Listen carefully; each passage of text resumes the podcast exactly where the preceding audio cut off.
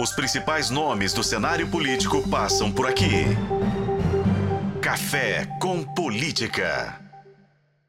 No Café com Política de hoje, a gente recebe aqui no estúdio da FM O Tempo o prefeito de Governador Valadares, André Merlo, do União Brasil. Oi, prefeito, prazer ter o senhor aqui. Prazer é nosso, viu, Thalita, Guilherme aí, muito obrigado por nos receber aqui. E... Muito obrigado mesmo, viu? Estamos de coração aberto com vocês aqui. Prefeito, a gente veio falar sobre um assunto que não é tão bom, né? Infelizmente, ainda sem solução, que é aí, depois de oito anos da tragédia em Mariana, as cidades que foram atingidas e que sequer hoje convivem com algum tipo de resposta. Alguns prefeitos se uniram, o senhor liderando esse movimento, para tentar pedir uma celeridade para que a população tenha de fato uma resposta. A gente está falando da maior tragédia ambiental. É, o que, que a gente pode dizer né, nesse momento que a gente está gravando essa entrevista? Acho que é importante a gente trazer isso para os nossos ouvintes, que essa entrevista é uma entrevista gravada. É, o senhor vem direto de uma coletiva de imprensa ao lado de outros políticos para tentar achar uma solução. E aí, qual é a esperança a partir daqui? Bom, primeiro, é, a palavra é indignação, né? A gente, há mais de oito anos aí, a tragédia aconteceu. Depois aconteceu a tragédia de Brumadinho, já foi solucionado, teve um pacto lá. É, acho que nunca tragédia dessa vai ser solucionada devido às perdas de vidas e, e, e, o desastre ambiental em si, mas lá foi acordado, né? Então, e a de Mariana, por um erro lá no início, é, através do TETAC e da governança que foi criada naquele momento, a Fundação Renova. Né? Então, é, é, isso veio sendo conduzido de uma maneira que parecia que ia ser solucionado e, na verdade, não foi. Pra vocês terem ideia, já foram dispensados em torno de 60 bilhões de reais é, em relação a essa tragédia, só que 30 bilhões é, só para o administrativo da Fundação Renova, né? Então, inaceitável isso, e a população sofrendo lá, os municípios não são tratados como é, signatário no TETAC, são desprezados, né? E agora, três anos atrás, é, estados, né, Espírito Santo e Minas Gerais, os municípios também, a União, que é o Rio é federal, é, propuseram uma repactuação. Então a palavra repactuação, que isso ia colocar pedra em tudo, as empresas querendo também, para elas acham que estão sendo sangradas né, ao longo do tempo aí, a gente nem discute isso, o que a gente quer é uma reparação e compensação justa, e aí tem três anos que senta à mesa vários advogados, é, os entes federados, é, o Ministério Público, a TRF6, né? Tivemos ontem, inclusive, com o desembargador Ricardo Rabelo, que nos atendeu muito bem, é, e não chegam a uma conclusão. Estava né? tudo pronto para no ano passado, a repactuação, ia ser em dezembro, tinha até a data, 5 de dezembro, e não deu em nada. Agora esse ano estão esperando pelo CEO da Vale, é, e vai passando, e as pessoas que decidem não sentam à mesa. É, e ontem foi até um apelo do desembargador que a gente propusesse aos governadores, ao presidente da República, ao presidente do Supremo, todos sentarem à mesa para decidirem, né? Que agora está na hora de decidir. É, toda a parte técnica foi concluída, mas os valores não chegam a um valor é, é, que começou em 155 bilhões, o, Estados e União abaixou para 126 bilhões e as empresas oferecendo 42 bilhões. Né? Então, por isso a gente também está numa ação na Inglaterra, participando de uma ação na Inglaterra, para que realmente a gente consiga o melhor acordo para os nossos munícipes e atingidos, enfim, empresas, né, todos que estão sofrendo até hoje lá nos nossos municípios. E aí, deixa eu lhe perguntar sobre a sua avaliação, já que o senhor mencionou. Quem precisava sentar à mesa não se sentou para que isso fosse resolvido até agora, e há nos parece o último impeditivo, que é essa questão apresentada sobre o CEO da Vale. É, é a política que não está dando conta de resolver, prefeito? Ou seja, está faltando é vontade política para a solução ou estamos falando da eterna morosidade da justiça? Onde é que o senhor enxerga que está com uma perna solta nessa história para que não tenhamos tido a solução até agora? Nós ainda não entramos nessa questão da, da justiça em si do Brasil, né? Porque está sendo uma, uma repactuação à mesa, uma conciliação, né? É uma composição. Então nós não queremos que vá para a justiça. Porque se for para a justiça brasileira, sabe o dia que começa e não sabe o dia que termina, né? É, eu acho que, que falta, assim, muita sinceridade, é, vontade política, por quê? Porque são designadas pessoas ótimas, técnicas, para sentarem à mesa, mas o poder de decisão é, não são dessas pessoas. Então, por exemplo, é, o CEO da, da Vale, da BHP e da Samag nunca sentaram à mesa. Só advogados e técnicos, né, também do governo. O governador nunca sentou à mesa. Né, geralmente é um secretário, no caso de Minas até é ótima, a Luísa Barreto, que a gente vai estar com ela às 14 horas é, hoje. É, é uma pessoa ótima, né, de planejamento, técnica, mas realmente precisa do governador, como do presidente da República, como talvez do, do presidente do Supremo, para realmente pacificar essa situação, convocar esses CEOs das empresas e definir um valor. Não pode ficar desse jeito mais. Né? É uma questão de desprezo com a maior tragédia ambiental do mundo, né? que quando aconteceu não apareceu ninguém lá. Nem governador, nem presidente, nem ninguém. Né? E ficamos nós, prefeitos e munícipes lá sofrendo e, e com Fundação Renova, enrolando a gente e empurrando para frente e está até hoje. Agora já vamos para nove anos, né? já oito anos se passaram e nada definido. Né?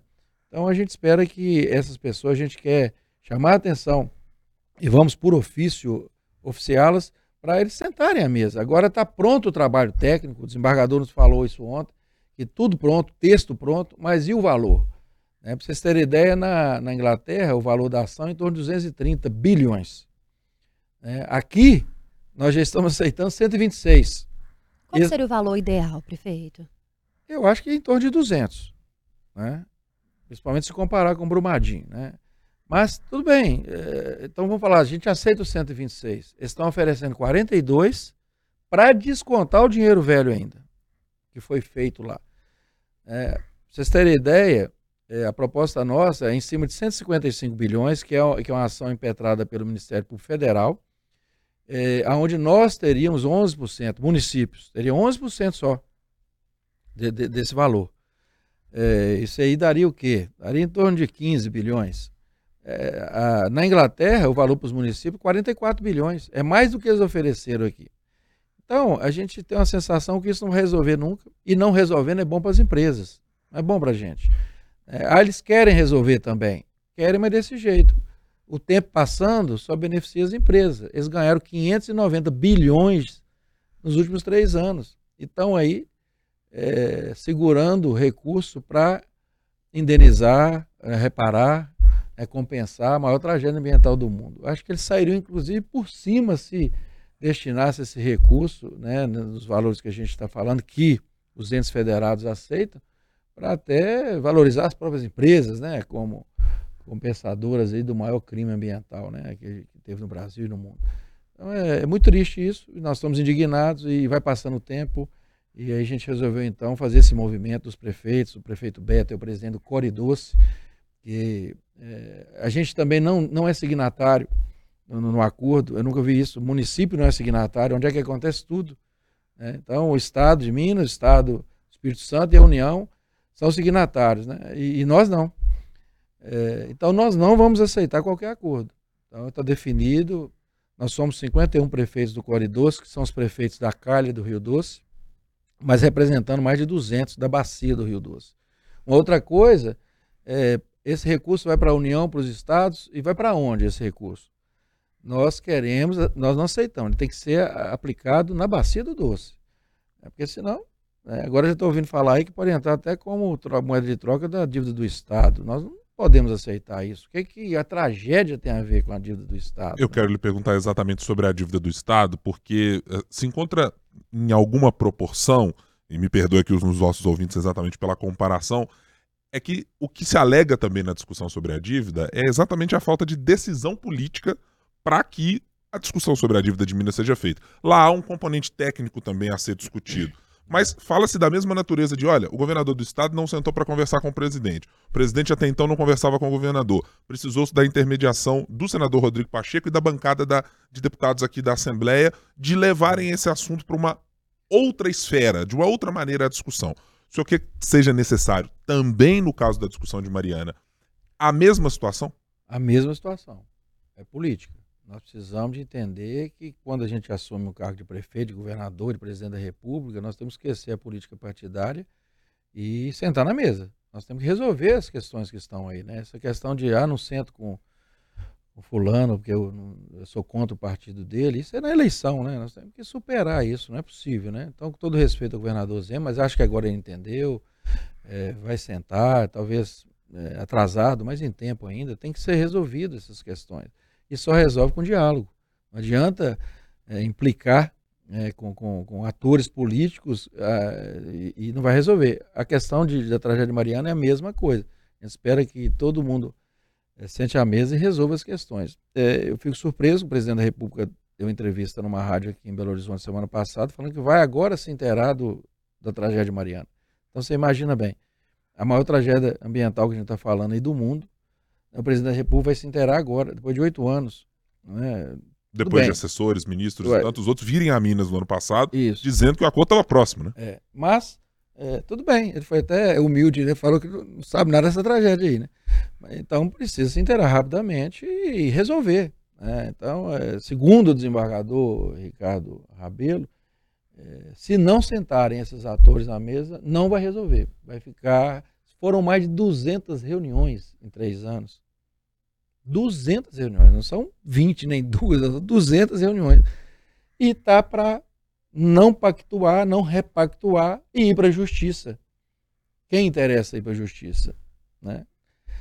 É quem está querendo protelar as coisas. Né? Então, nós não podemos aceitar isso. Então, viemos à imprensa e pedimos apoio de vocês todos para informar a população e solicitar esses líderes que precisam atuar. Então, deixa eu lhe perguntar também, para que a população consiga entender, para quem está distante da realidade do dia a dia do governador Valadares, como é que a tragédia é, ela se manifesta ainda no dia a dia do município e dos mais de 50 municípios que o senhor mencionou agora há pouco? É, ainda há dificuldades relacionadas à agricultura, é na atração de negócios, porque as empresas dizem, olha, não quero numa região é, que foi de alguma maneira atingida. É, eu não quero porque a população se modificou na cidade, aí tem reclamações em relação às empresas. Queria que o senhor pudesse pontuar para a gente um pouco como é que isso se manifesta no dia a dia, quase chegando a nove anos da tragédia. Eu vou tocar só num ponto para ser bem objetivo.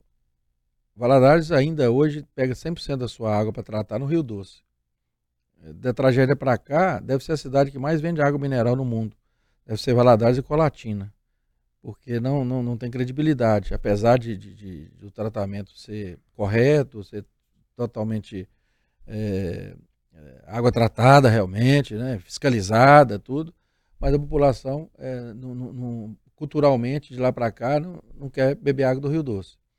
Né? Então você vê, só uma coisa, só uma coisa pontual, a água, segurança hídrica. Né? Agora nós fomos incluídos na área da Sudene.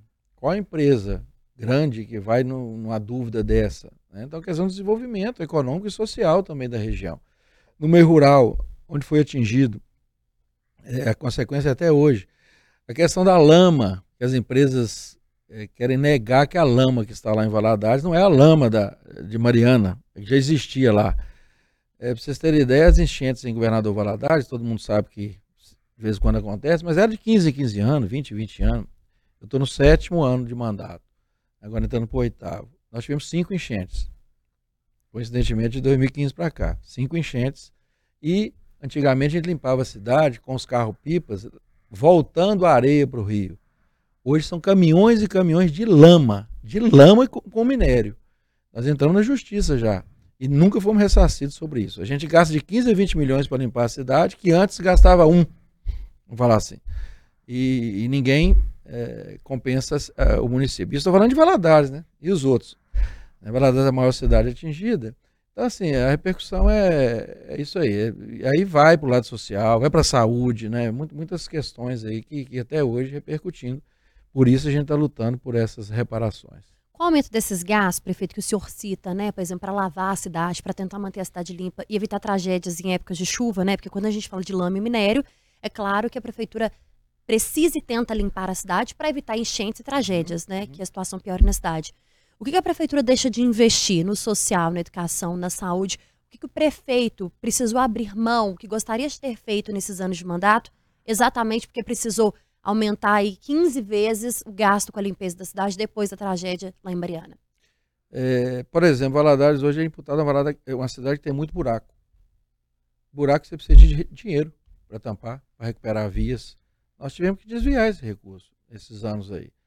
Né? E uma vergonha que a defesa é, civil, tanto do Estado como da União, mas principalmente da União, do Estado ainda ajuda com, com colchões, com é, cesta básica e tal.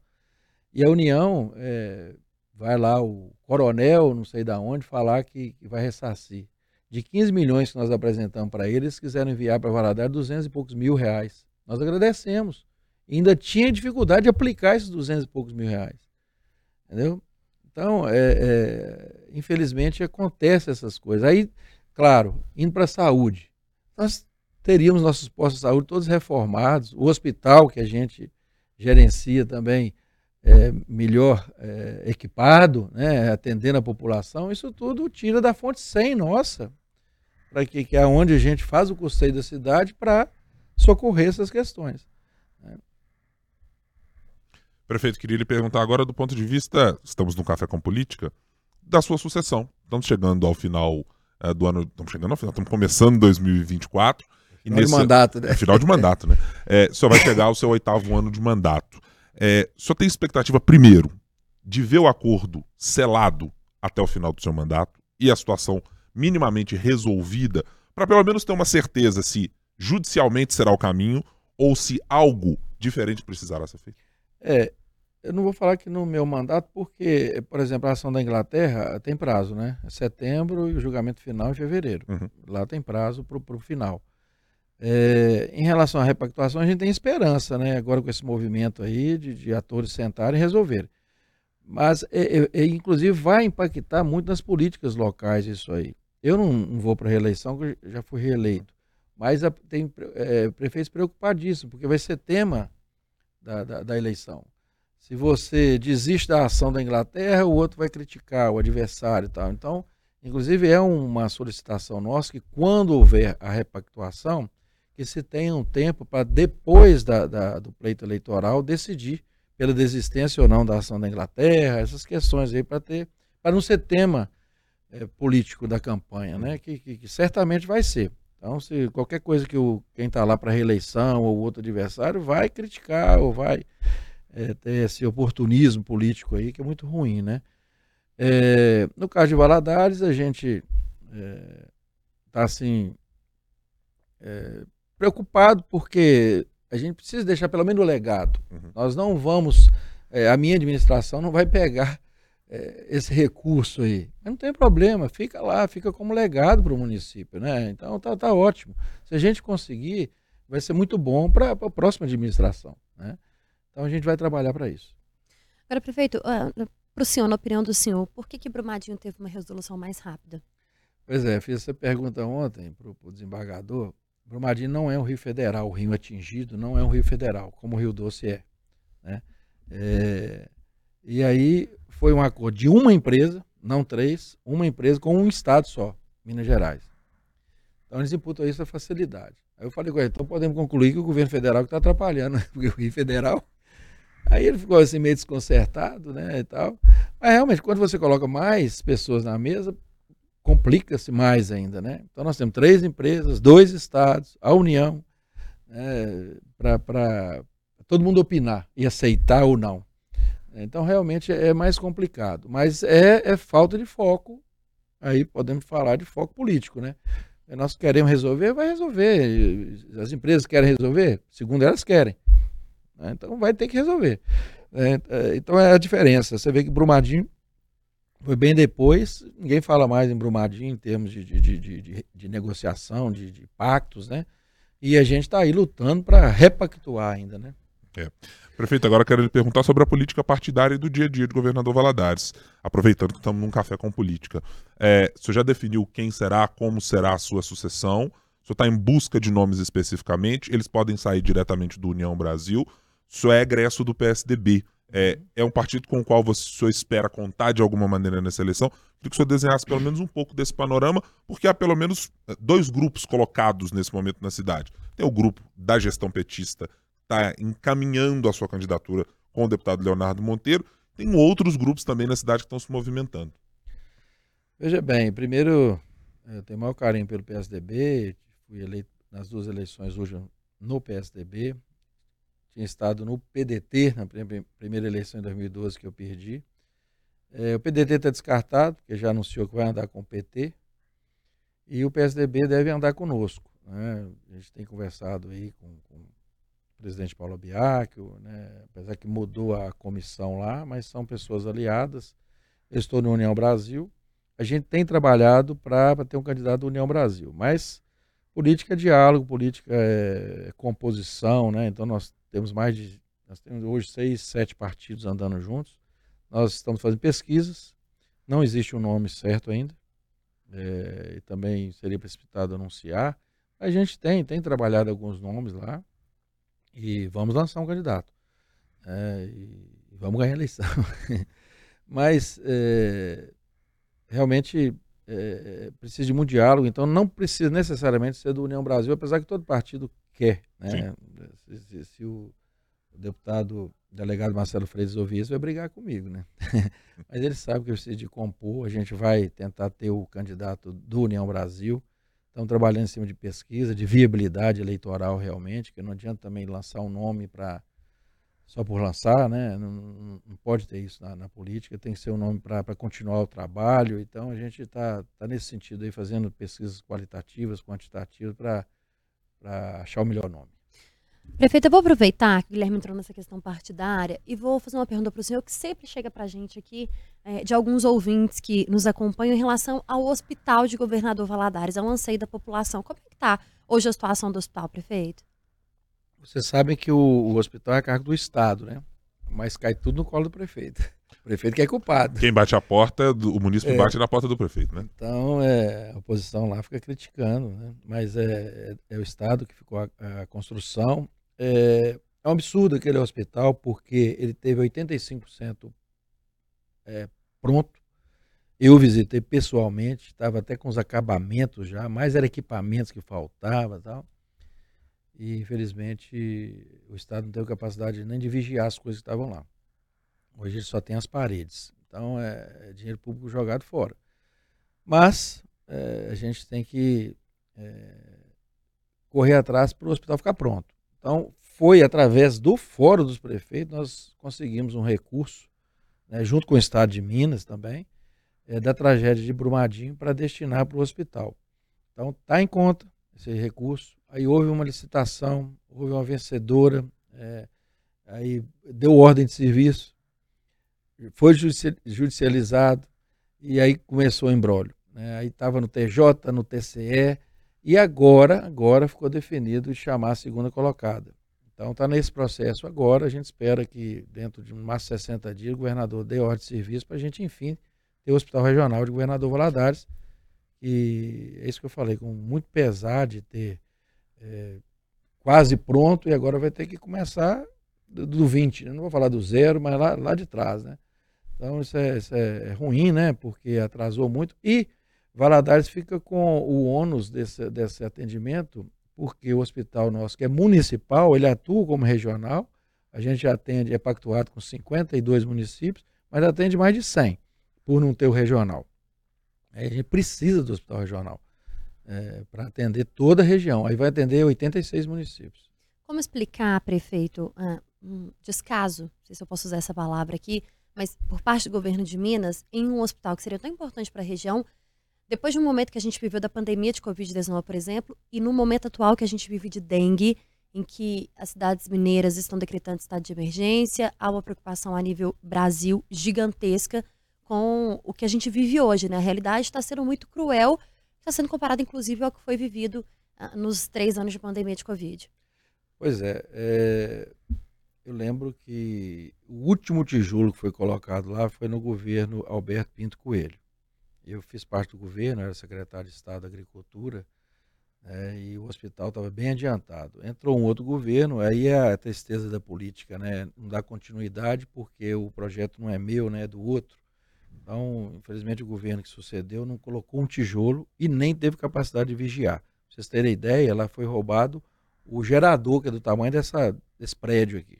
Então, existe cúmplice, existe. Né, aí quem é que tinha que vigiar? Ah, é o DR, é, não sei, não sei, era o Estado. Né? E, e, não teve isso. Aí assumiu o governador Romeu Zema, já estava desse jeito. É, ele foi lá, deu ordem de serviço. Falei, governador, você sabe como é que está isso aqui? Aí andamos lá dentro, ele ficou admirado. E, e depois a empresa que foi vencedora, já na, na outra licitação, na primeira licitação do, do, do governo Zema, é, na hora que deparou com a situação real, não era o que estava no edital. Aí desistiu. Entendeu? Porque no edital falava que estava faltando poucos por cento para acabar a obra. Na hora que foram ver a realidade, não tinha nada lá. Então, quer dizer, é, é realmente desperdício de dinheiro público. Né? Agora eu não estou aqui para falar quem é culpado, né?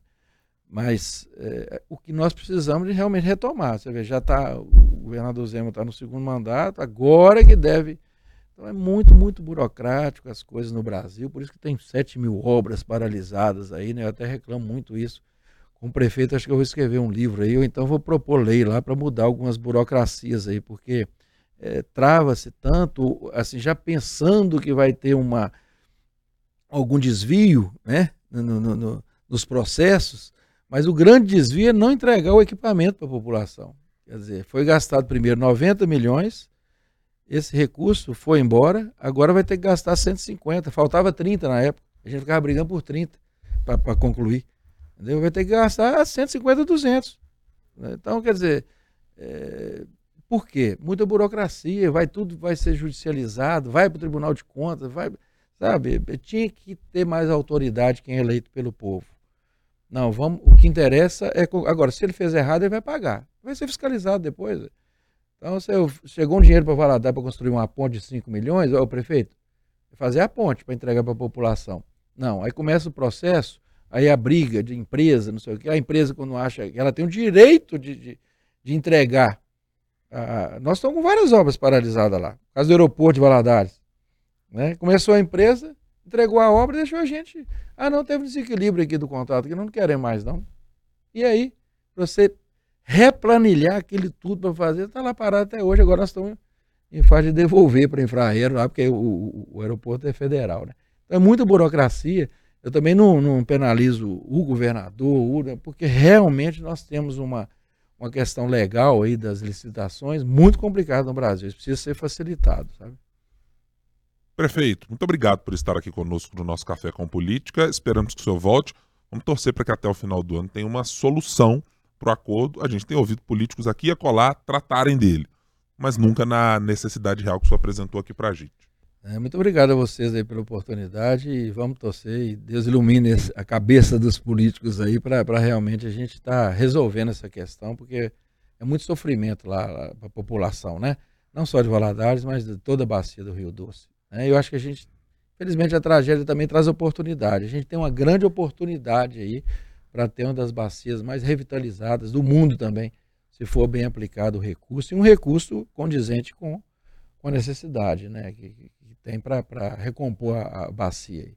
Então, muito obrigado a vocês aí. Espero voltar em breve conversar com vocês. O espaço está aberto, prefeito. Ótimo dia. Obrigado.